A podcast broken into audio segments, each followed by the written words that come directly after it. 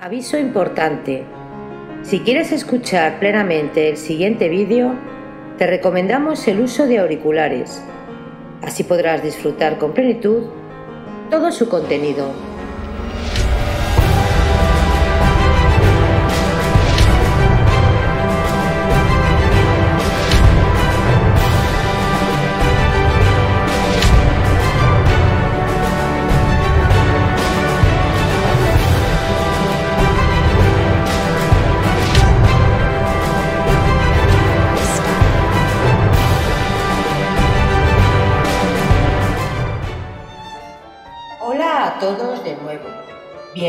Bienvenidos a Biografías Épicas. Hoy continuamos con la narración de la novela histórica y épica Lo que el viento se llevó, de la escritora Margaret Mitchell. Recordaros suscribiros al canal para así poder colaborar a crecer juntos. Hay muchas historias increíbles por descubrir. Lo que el viento se llevó por Margaret Mitchell. Capítulo 18 Por primera vez desde que empezara la guerra, Atlanta pudo oír el flagor de la batalla. Temprano de mañana, antes de que despertasen los rumores de la población, se oía débilmente el cañón de los montes Kinesaf, con un retumbar apagado y lejano comparable al trueno de una tormenta de estío. A veces sonaba con más fuerza, y entonces se imponía sobre el ruido del tráfico del pleno día. La gente trataba de no escucharlo, esforzándose en hablar, reír y ocuparse de sus quehaceres como si los yanquis no estuviesen a 40 kilómetros de distancia. Pero aquel flagor resonaba sin cesar en los oídos de todos. La población en masa tenía un aspecto inquieto. Cualquier que fuera su ocupación, todos escuchaban, y sus corazones experimentaban repentinos sobresaltos cien veces al día. ¿No sonaba más reciamente el cañón? ¿O acaso lo imaginaban? ¿Podría el general Johnson rechazar a los yanquis esta vez? ¿Podría? El pánico latía bajo la superficie. Los nervios, sometidos a una tensión cada día mayor durante la retirada, estaban a punto de estallar. Nadie hablaba de temor, ya que este tema era un verdadero tabú.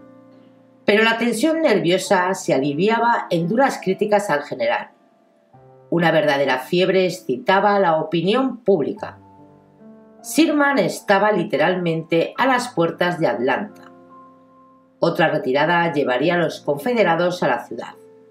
Dadnos un general que no se retire. Dadnos un general que resiste y combata.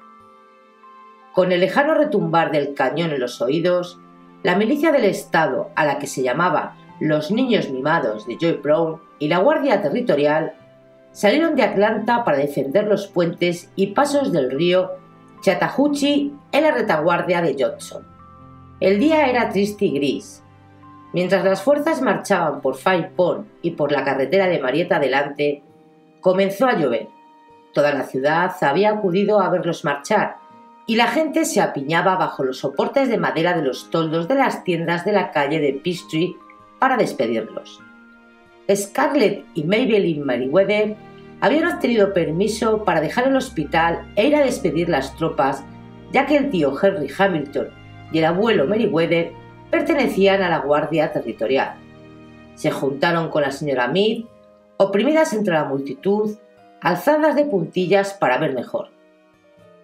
Scarlett, aunque compartiera el universal deseo sudista de creer que las cosas marcharían del mejor modo posible y que todo transcurriría de manera conveniente y tranquilizadora, sintió frío en el ánimo viendo desfilar las abigarradas líneas.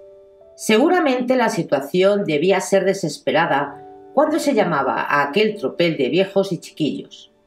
Cierto que en las líneas que desfilaban había hombres robustos y jóvenes vestidos con brillantes uniformes, muy aparatosos, de ondulantes plumas y fajas de seda, de las unidades de la milicia, reclutados entre lo más selecto de la sociedad.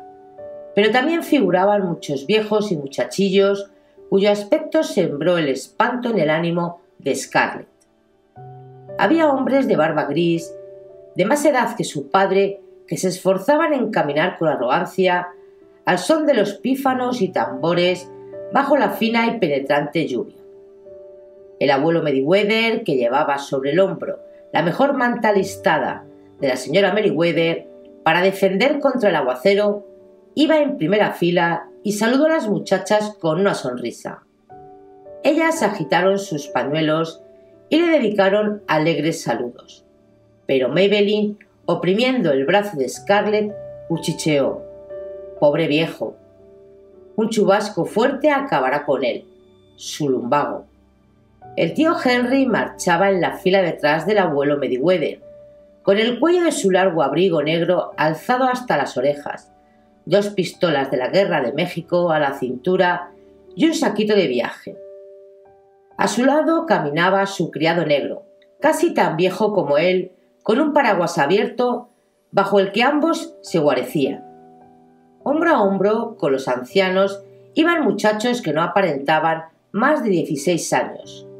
Muchos de ellos habían dejado el colegio para unirse a las tropas, y aquí y allá se veían grupos con los uniformes de cadetes en las academias militares, ostentando las negras plumas de gallo sobre las gorras grises mojadas por la lluvia y los distintivos de lona sobre el pecho empapado. Bill Meath iba entre ellos, llevando con orgullo el sable y las pistolas de arzón de su hermano muerto, y con el sombrero audazmente ladeado. La señora Meath se esforzó en sonreír y saludarle, hasta que pasó, y después apoyó la cabeza en los hombros de Scarlett como si le abandonasen de repente las fuerzas. Muchos de ellos iban completamente inermes, pues la Confederación ya no tenía fusiles ni municiones para darles. Pero confiaban en equiparse a costa de los yanquis muertos o prisioneros. Eran numerosos los que llevaban cuchillos de monte envainados y empuñaban palos con puntas de hierro conocidos con el nombre de picas a lo Joy Brown. Los más afortunados sostenían al hombro viejos mosquetones de chispa y ostentaban cuernos de pólvora en la cintura. Johnson había perdido 10.000 hombres en su retirada. Necesitaba, pues, otros tantos para sustituirlos. Y le enviaban aquella tropa, pensó Scarlett con terror. Al pasar la artillería, salpicando de fango a la muchedumbre, la mirada de Scarlett reparó en un negro montado en un mulo, al lado de un cañón. Era un hombre joven, de faz terrosa. Cuando Scarlett se fijó, más gritó. Si es Moss, Moss, el de Ashley, ¿qué hará aquí? Y abriéndose paso entre la multitud le llamó. Moss, párate. El muchacho, al verla, tiró de las bridas, sonrió alegremente e hizo ademán de desmontar. Un empapado sargento, dirigiéndose a él, gritó Quieto la mula, muchacho, o te ato una antorcha al culo. A ver si conseguimos llegar de una vez a las montañas. Moss, indeciso, miró al sargento y a Scarlett, que chapoteando en el fango se acercaba a las ruedas y así al estribo de Moss. Un momento, sargento, no te apes, Moss. ¿Qué haces aquí? Ir de nuevo a la guerra, señora Scarlett. Esta vez con el señor John, el viejo, en vez de con el señor Ashley. El señor Wilkes, exclamó Scarlett asombrada, pensando en que el señor Wilkes tenía cerca de 70 años. ¿Dónde está? Detrás del último cañón, señora Scarlett, allí detrás. En marcha, muchacho. Lo siento, señora, pero... Scarlett quedó inmóvil un momento, con el barro hasta los tobillos, mientras desfilaban los cañones. No, pensaba, es demasiado viejo, no puede ser. Y además le desagrada tanto la guerra como al mismo Ashley. Retrocedió unos pasos y observó atentamente los rostros de cuantos pasaban. Cuando llegó el último cañón, con su avantren, entre gran fragor de ruedas y lanzando salpicaduras de barro, vio a Wilkes delgado, erguido, húmedo de cabello plateado, que le caía sobre el cuello, montando una jaquita de color rojizo que caminaba sobre el barro tan graciosamente como una princesa vestida de seda. Pero si es Nelly, la yegua de la señora Tarlenton, su adorado tesoro. Al ver a Scarlett de pie entre el fango, Wilkes tiró de las bridas, sonriendo con satisfacción y desmontando se acercó a ella. Pensaba ir a verla a Scarlett. Le traigo muchos recuerdos de su familia. Pero no he tenido tiempo. Hemos llegado esta mañana y nos vamos inmediatamente, como puede ver. Oh, señor Wilkes, exclamó desesperadamente, haciendo su mano. No se vaya, porque se ha de ir. ¿También usted me juzga demasiado viejo? Dijo él con una sonrisa idéntica a la de Ashley en su arrugado rostro. Acaso lo sea para andar, pero no para montar y disparar. La señora Tarleton ha tenido la gentileza de dejarme su Nelly, así que voy bien montado. Confiando que no suceda nada a la yegua, porque si algo le pasase, no me atrevería a volver a casa y mirar a la cara a la señora Tarleton. Nelly era el último caballo que le quedaba, y su risa disipó los temores de Scarlett. Sus padres y hermanos están bien y le envían muchos besos. ¿A poco viene también su padre con nosotros? Papá no, exclamó Scarlett aterrada. Papá no, papá no irá a la guerra, ¿verdad? No, pero se empeñaba en venir. Aunque no pueda andar con su rodilla rígida, se empeñó en acompañarnos a caballo. Su madre accedió con la condición de que fuese capaz de saltar montándola cerca del prado, ya que según ella dijo, habría de realizar muchas cosas análogas en el ejército. Su padre aceptó, considerándolo cosa fácil. Pero, ¿quiere usted creerlo? El caballo al llegar al cercado se detuvo en seco y su padre salió despedido por encima de su cabeza. No sé cómo no se ha roto la nuca. Usted sabe lo obstinado que es su padre. Volvió a montar y quería intentarlo de nuevo. En resumen, Scarlett fue lanzado de su caballo tres veces antes de que su mamá y Bill le metiesen en la cama. Estaba furioso y afirmaba que su madre debía haber hablado al caballo al oído.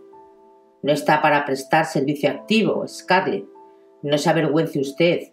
Al fin y al cabo, alguien ha de quedarse en casa y recoger las cosechas para el ejército. Scarlett no sentía vergüenza alguna, sino un vivísimo alivio. He mandado a India y a Honey a Macón con los Burr y su padre cuidará de Robles a la vez que de Tara. Tengo que irme, hija. Permítame besarle esa cara linda. Scarlett correspondió al beso del anciano con un agudo dolor en el corazón. Quería mucho a Wilkes, incluso había deseado antaño ser su nuera. Y este beso para Pitipat y este para Melanie, dijo él volviendo a besarla dos veces. ¿Qué tal está Melanie? Bien. Ah. Y sus ojos la miraron como si contemplase algo más allá de ella, lo mismo que la mirara Ashley, como si aquellos soñadores ojos grises se dirigieran a otro mundo. Me hubiera gustado ver a mi primer nieto. Adiós, hija. Saltó sobre Nelly y cabalgó, sombrero en mano, descubiertos a la lluvia los cabellos de plata. Scarlett se unió a la señora Mead y a Maybelline antes de poder comprender el sentido de aquellas últimas palabras. Luego le invadió un supersticioso terror y trató de orar. Wilkes había hablado de su muerte, como su hijo Ashley, y Ashley ahora... Nunca debía mencionarse la muerte, era tentar a la providencia. Mientras las tres mujeres regresaban al hospital bajo la lluvia, silenciosas, Scarlett rogaba. Él no, señor, él y Ashley no. La retirada desde Dalton a los montes Kinesaf había durado de primeros de mayo a mediados de junio. Cuando pasaron los días de junio, lluviosos y cálidos, y Sirman fracasó en su intento de desalojar a los confederados de sus posiciones en las escarpadas laderas, la esperanza renació en los corazones sudistas. Todos se sentían más optimistas y hablaban más cordialmente del general Johnson. Cuando los húmedos días de junio dieron paso a julio, más húmedo aún, y los confederados, batiéndose desesperadamente en las alturas fortificadas, contuvieron el avance de Sirman, una infinita alegría se adueñó de Atlanta. La esperanza se subía a las cabezas como la champaña. ¡Hurra, hurra! ¡Los rechazamos! Se declaró una epidemia de bailes y reuniones. En cuanto llegaba un grupo de hombres que venía del frente para pasar la noche en la ciudad, se les daban comida y había bailes en su honor y las jóvenes, que estaban en proporción de 10 a 1, alababan a los hombres y se los disputaban para bailar con ellos. Atlanta rebosaba de visitantes, refugiados, familias de heridos hospitalizados, mujeres y madres de los combatientes de las montañas que deseaban hallarse cerca de ellos por si caían heridos. Además, bandadas de beldades de los distritos rurales, donde todos los hombres que quedaban tenían menos de 16 años o más de 60, descendían a la ciudad. Tía Pitipat las censuraba con apritud, porque no comprendía que pudiesen ir a Atlanta por la sola razón de buscar marido, y semejante frivolidad le hacía aterrorizarse de lo desquiciado que estaba el mundo. Scarlett las criticaba también, cierto que no creía tener que preocuparse mucho de la enconada competición de las muchachas de 16 años, aunque las frescas mejillas y radiantes sonrisas de éstas pudieran hacer olvidar sus trajes vueltos dos veces y sus zapatos recompuestos, ya que las ropas de ella eran más lindas y nuevas que las de las demás, gracias a las telas que Red Butler le había llevado en el último buque con que burló el bloqueo. Pero al fin y al cabo contaba ya 19 años y sabido es que los hombres tienen la costumbre de perseguir las chiquillas jóvenes, por necias que sean. Pensaba que ser viuda y con un hijo la situaba en posición de desventaja respecto a aquellas mozuelas. Pero en aquellos agitados y vibrantes días, su viudez y maternidad pesaba menos en ella de lo que pesaran antes. Entre sus deberes en el hospital durante el día y las reuniones de la noche, apenas le quedaba tiempo para ver a Wade, y a veces olvidaba durante largos ratos que tenía un hijo. En aquellas húmedas y calurosas noches de verano, las casas de Atlanta se abrían a los soldados defensores de la ciudad. Las grandes casas que se alineaban desde la calle Washington hasta la calle de Peachtree resplandecían y en todas ellas eran acogidos los enfangados combatientes de las trincheras. El sonido de bajos y violines y el rumor de los pies de los que bailaban se perdían en la noche en alas del viento. Numerosos grupos se apiñaban en torno a los pianos y las voces cantaban con alegría las tristes estrofas Llegó tu carta, pero llegó tarde, mientras andrajosos galanes miraban significativamente a las muchachas que reían tras sus abanicos de pluma de pavo, como pidiéndoles que no esperasen a que fuesen también demasiado tarde para ellos. Y ninguna de las jóvenes esperaba, si podía evitarlo. Impelidas por la marea de excitación e histérica alegría que flotaba sobre la ciudad, se precipitaban al matrimonio. Hubo pues muchos casamientos aquel mes, mientras Johnson rechazaba a los Yankees en Kinesaf.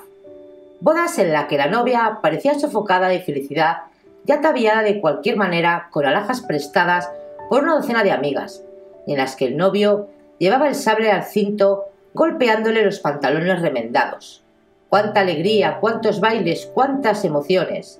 ¡Hurra! Johnson contiene los Yankees a 40 kilómetros de distancia. Sí, las líneas que rodeaban Monte Kinesaf eran inexpugnables. Después de 22 días de lucha, el general Sherman se convenció de ello al observar la enormidad de sus bajas. En vez de continuar el asalto frontal, desplegó su ejército en un amplio círculo como antes tratando de situarse entre los confederados y Atlanta. De nuevo resultó afortunada la maniobra. Johnson se vio forzado a abandonar las alturas en que se batieran también, para proteger su retaguardia. Había perdido en aquella lucha un tercio de sus hombres y el resto, extenuado, se replegó a campo a traviesa bajo la lluvia hacia el río Chattahoochee.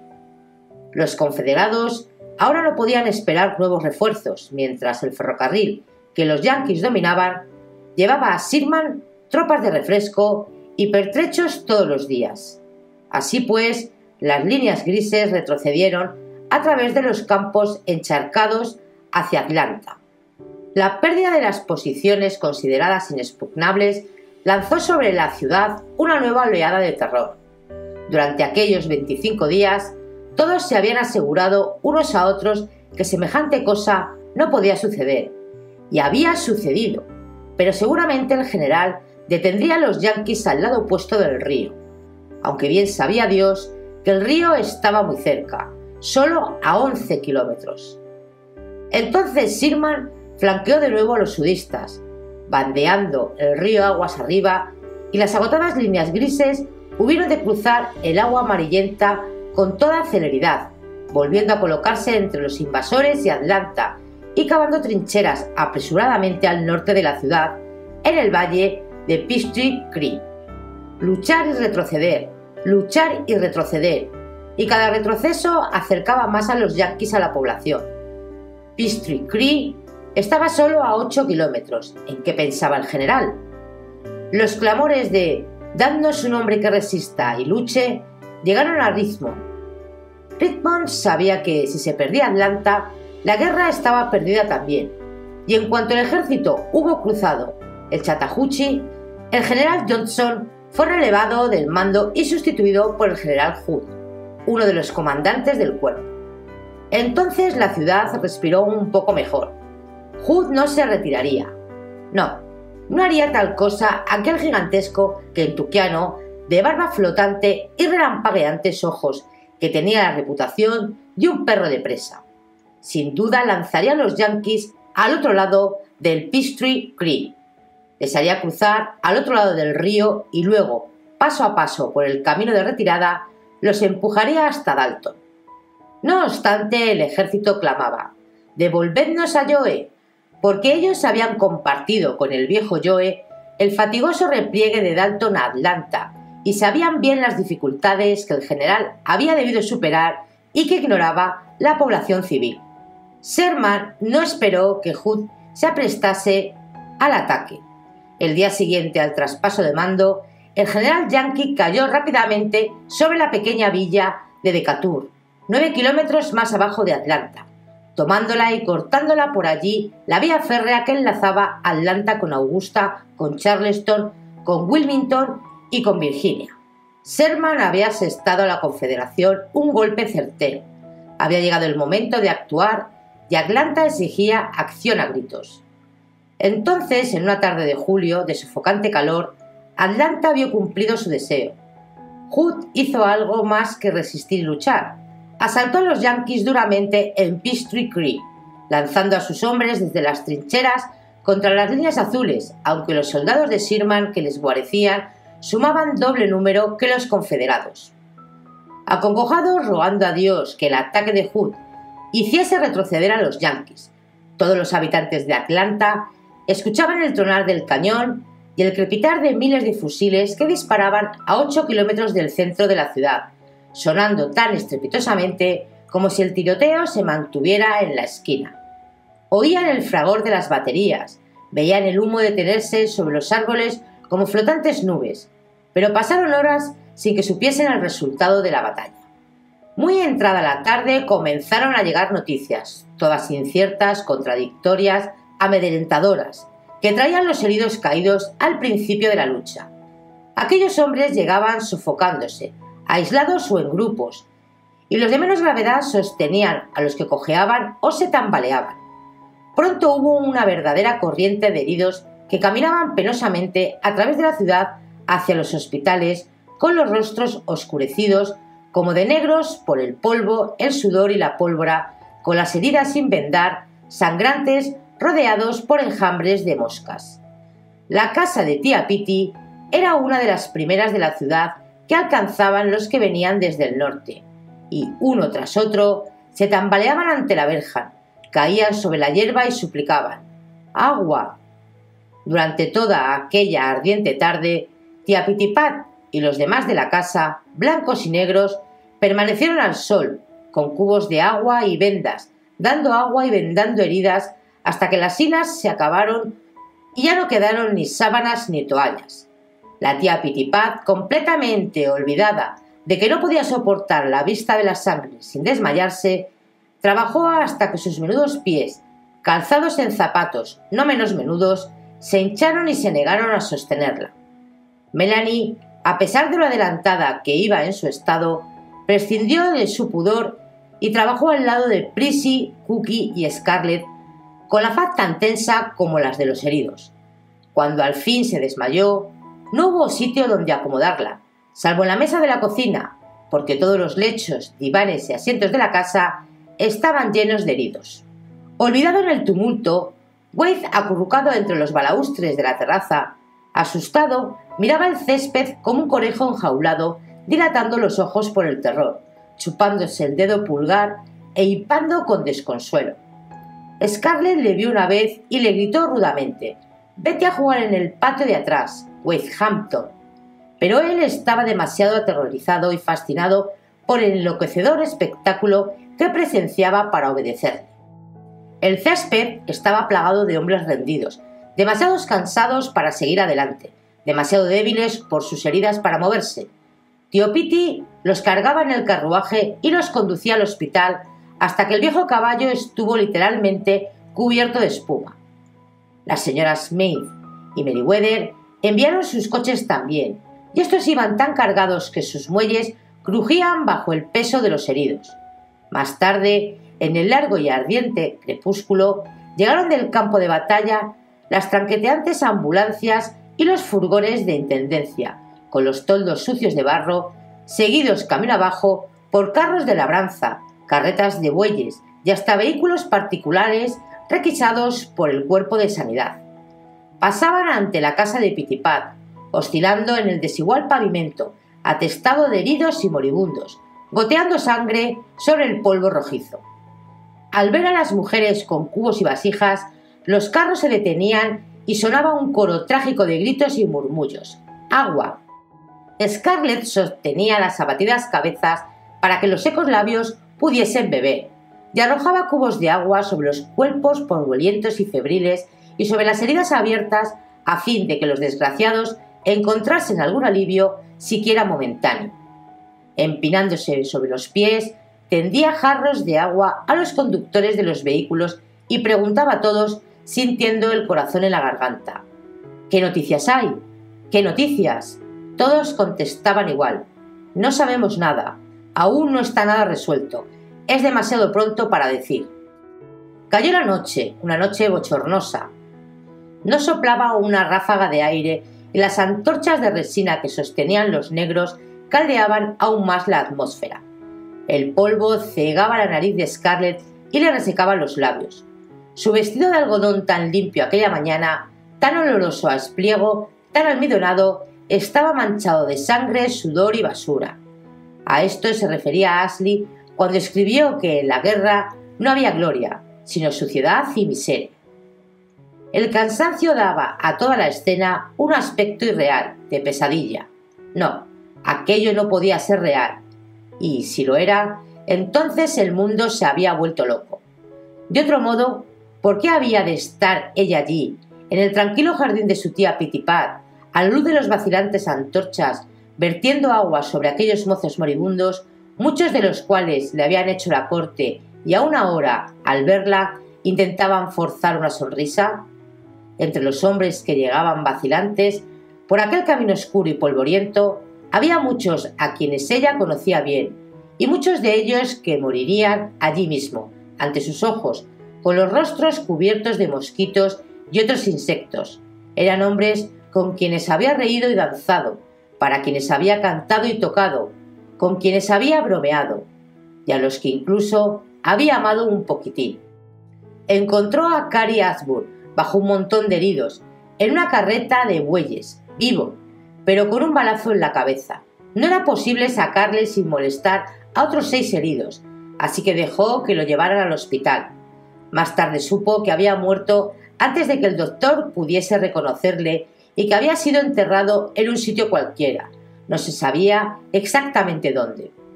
Muchos hombres habían sido enterrados ya aquel mes en tumbas a flor de tierra, presurosamente cavadas en el cementerio de Oakland. Melanie sintió no haber podido cortar un mechón de los cabellos de Carrie para enviárselo a su madre en Alabama. A medida que avanzaba la ardosa noche, a todos les dolía más la cabeza y se les doblaban las rodillas de cansancio. Scarlett y tía Pitipat gritaban sin cesar a todos los hombres que llegaban. ¿Qué noticias hay? ¿Qué noticias? Y con el transcurso de las horas lograron respuestas.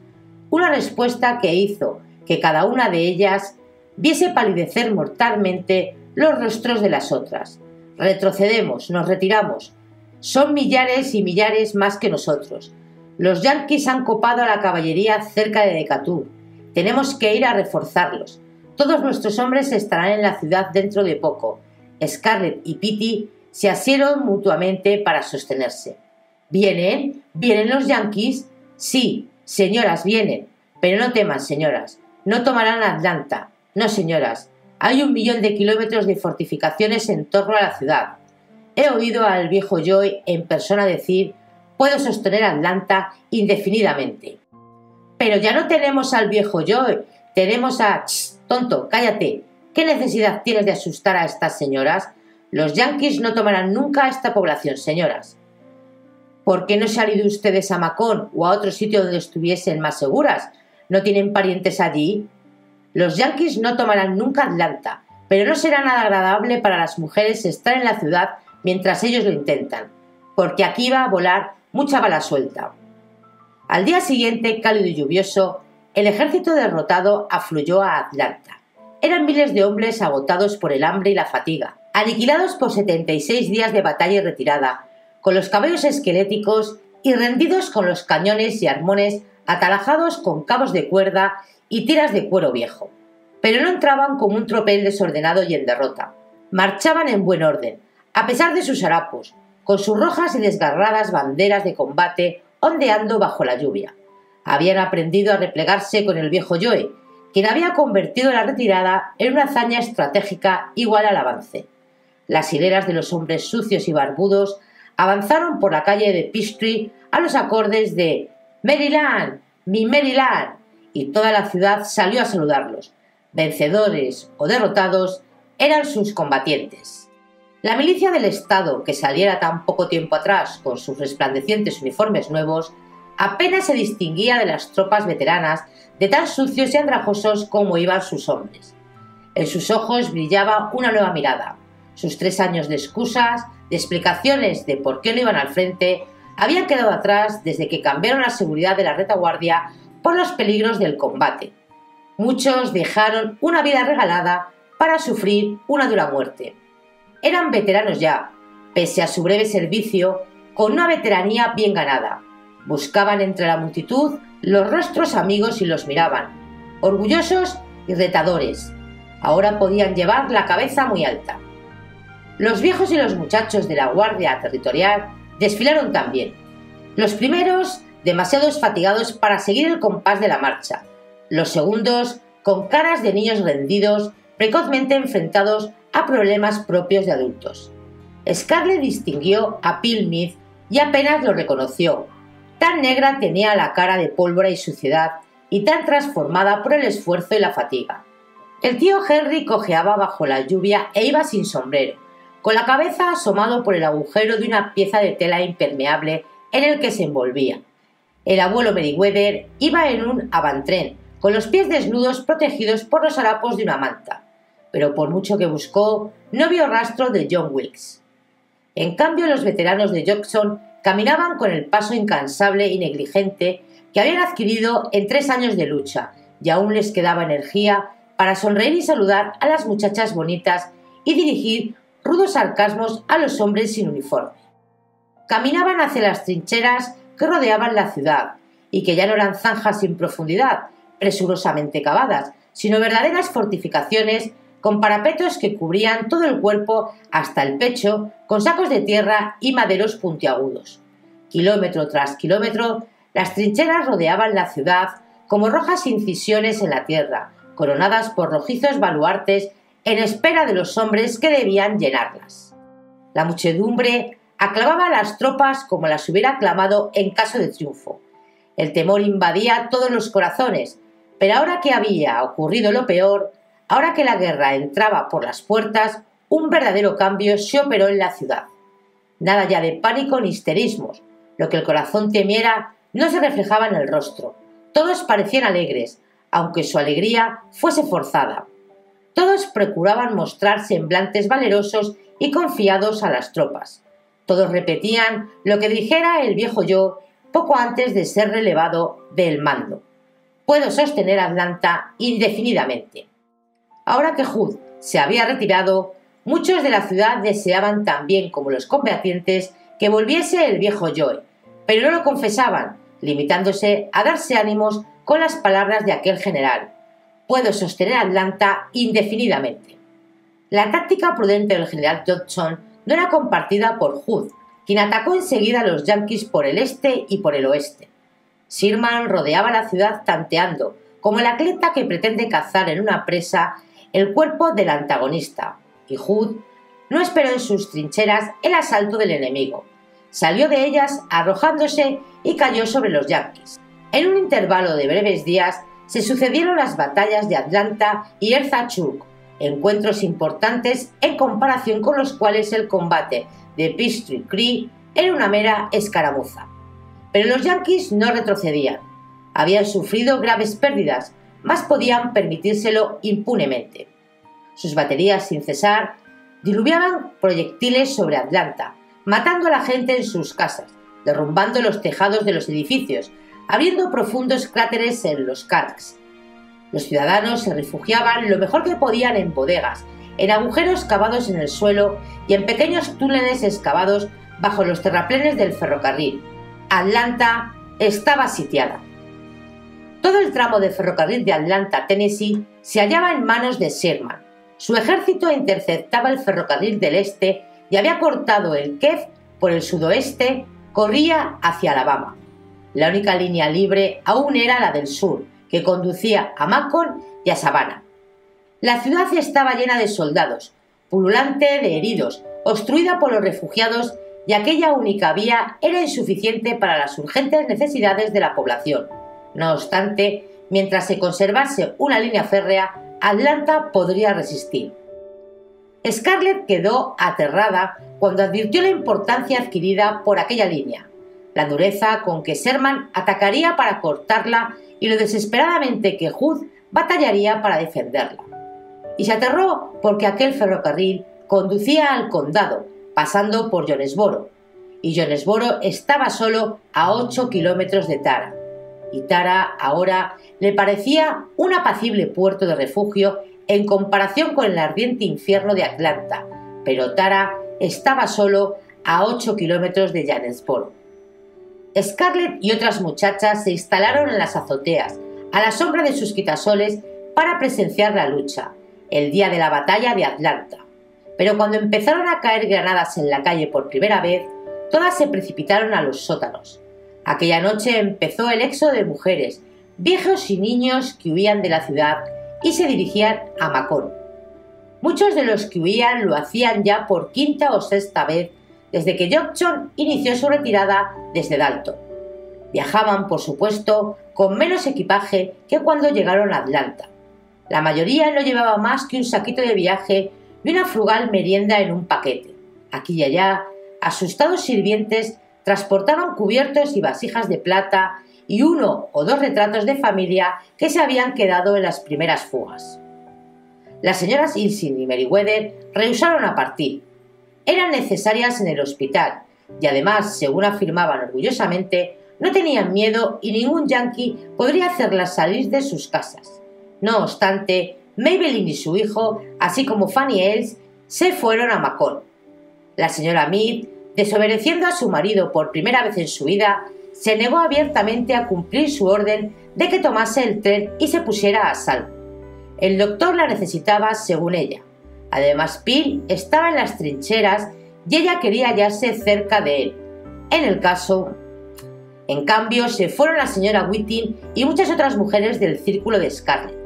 Tía Pitty, la primera en acusar a Jackson por su sistema de retiradas, fue la primera en hacer el equipaje para retirarse a su vez. Afirmaba que tenían los nervios delicados y que no podía soportar flagores. Temía desmayarse al oír una explosión y no poder luego alcanzar el sótano. No era que tuviese miedo, decía tratando de dar inútilmente en su boca infantil una expresión marcial. Iría a Macón con su prima, la anciana señora Poole, y las muchachas debían acompañarla. Scarlett no tenía ganas de ir a Macón.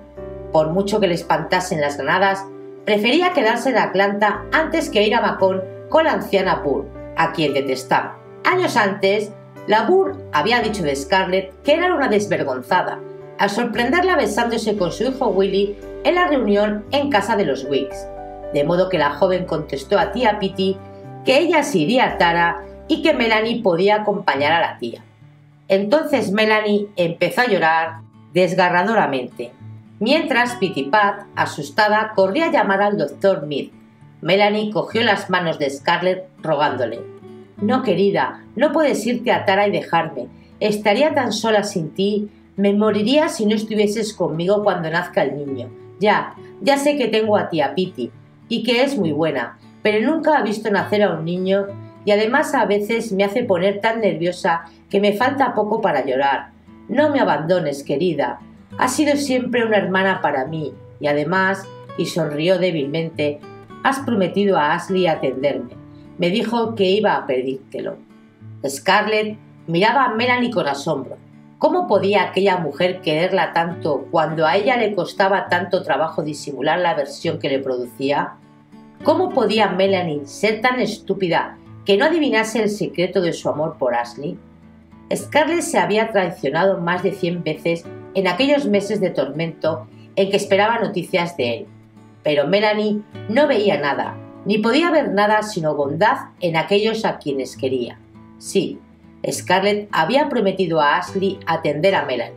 Oh, Ashley, Ashley, Ashley, que debía de haber muerto hacía muchos meses, y ahora lo que le había prometido surgía y la ligaba. Está bien, dijo secamente. Le he prometido eso, en efecto, y yo no me vuelvo atrás de lo que prometo. Pero no quiero ir a Macon con esa vieja bruja de Burr. Tendría que sacarle los ojos a los cinco minutos. Iré a Tara y tú puedes venir conmigo. Mamá se alegrará de que me acompañes. Sí, eso me agrada. Tu madre es tan buena, pero la tía se moriría si no estuviese a mi lado al nacer el niño. Y sé que no quiere ir a Tara, que está demasiado cerca del campo de batalla y la tía quiere hallarse en terreno seguro. El doctor Mead, que llegó jadeante, esperando encontrarse en presencia de un parto prematuro, a juzgar por la alarmante llamada de tía Pitty, se indignó y no se molestó en ocultarlo. Y al enterarse de la causa del sobresalto, se expresó en términos que sentenciaban el asunto sin dejar lugar a dudas. Está absolutamente fuera de lo posible el que vaya usted a Macon, Melanie. No responde de usted si se mueve. Los trenes van cargados y no tienen horario fijo, y los pasajeros corren el riesgo de que les hagan apearse en pleno camino si hacen falta los convoyes para trasladar tropas, heridos o pertrechos. Y en las condiciones de usted. Pero sí podría ir a Tara, con Scarlett. Yo le he dicho que no puede moverse. El tren de Tara es el tren de Macon y las condiciones las mismas. Además, nadie sabe dónde están los yanquis ahora y pueden estar en todas partes. El tren puede ser capturado, y aun suponiendo que llegase bien a Jonesboro, quedan ocho kilómetros de mal camino a Tara. No es viaje para una mujer en circunstancias tan delicadas. Finalmente, en todo el condado no hay un médico desde que el doctor Fontaine se unió al ejército. Pero hay comadronas. Hablo de un doctor, repuso él bruscamente mientras los ojos examinaban la débil figurita. No debe usted moverse, sería peligroso. No le gustaría dar a luz en el tren o en un coche, ¿verdad? Aquella franqueza profesional redujo a las mujeres a un ruborizado silencio. Debe usted quedarse aquí, para que yo pueda atenderla, y además debe meterse en cama. No ande corriendo escaleras arriba y abajo para ir a los sótanos. No lo haga aunque entren los proyectiles por la ventana. Al fin y al cabo, el peligro no es mucho. Haremos retroceder muy pronto a los yanquis. Los derrotaremos. Ahora, señora Pitti, hará usted bien en marchar a Macón y dejar aquí a las jóvenes. Sin una mujer de edad que las acompañe, exclamó Pitti espantada. Son casadas y una viuda, respondió rudamente el doctor. Y mi mujer ha estado casas más allá. Además, no van a recibir hombres, ahora que Melanie está en este estado. Dios mío, señorita Pitti, estamos en tiempo de guerra y no podemos pensar tanto en las apariencias. Lo importante es pensar en Melanie. Salió del cuarto y esperó en la terraza que Scarlett se le reuniese. Le hablaré francamente, Scarlett, empezó acariciándose la barba gris. Usted me parece una muchacha de sentido común, así que evíteme rumores tontos. No quisiera volver a oír de que Melanie pretende irse de Atlanta. Dudo que pudiese resistir el viaje, aunque en caso mejor va a pasar un mal rato. Es muy estrecha de caderas y probablemente se necesitará emplear forces. No quiero, por tanto, que caiga en manos de cualquier ignorante comadrona negra. Mujeres como ella no debieran tener hijos nunca, pero, de todos modos, haga el equipaje de su tía y envíela a Macon. Está tan asustada que no haría más que sobresaltar a Melanie, y esto no puede convenir a la pobre muchacha. Y ahora agregó dirigiéndole una mirada penetrante. Tampoco quiero oír hablar de que usted se va a su casa. Tiene usted que estar con Melanie hasta que nazca el niño. No siente usted miedo, ¿verdad? Oh, no, mintió Scarlett valerosamente. Es usted una chica valiente.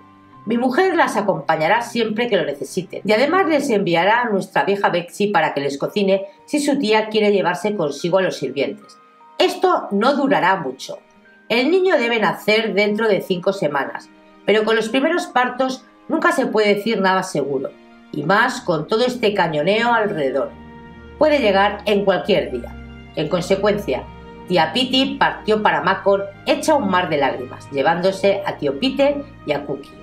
Donó al hospital antes de irse el coche y el caballo, en un arranque de patriotismo del que se arrepintió inmediatamente y que le costó más lágrimas aún. Scarlett y Melanie quedaron solas con Wade y Prissy en una casa ahora mucho más tranquila, pese a que el cañoneo continuaba. Fin del capítulo 18 de lo que el viento se llevó.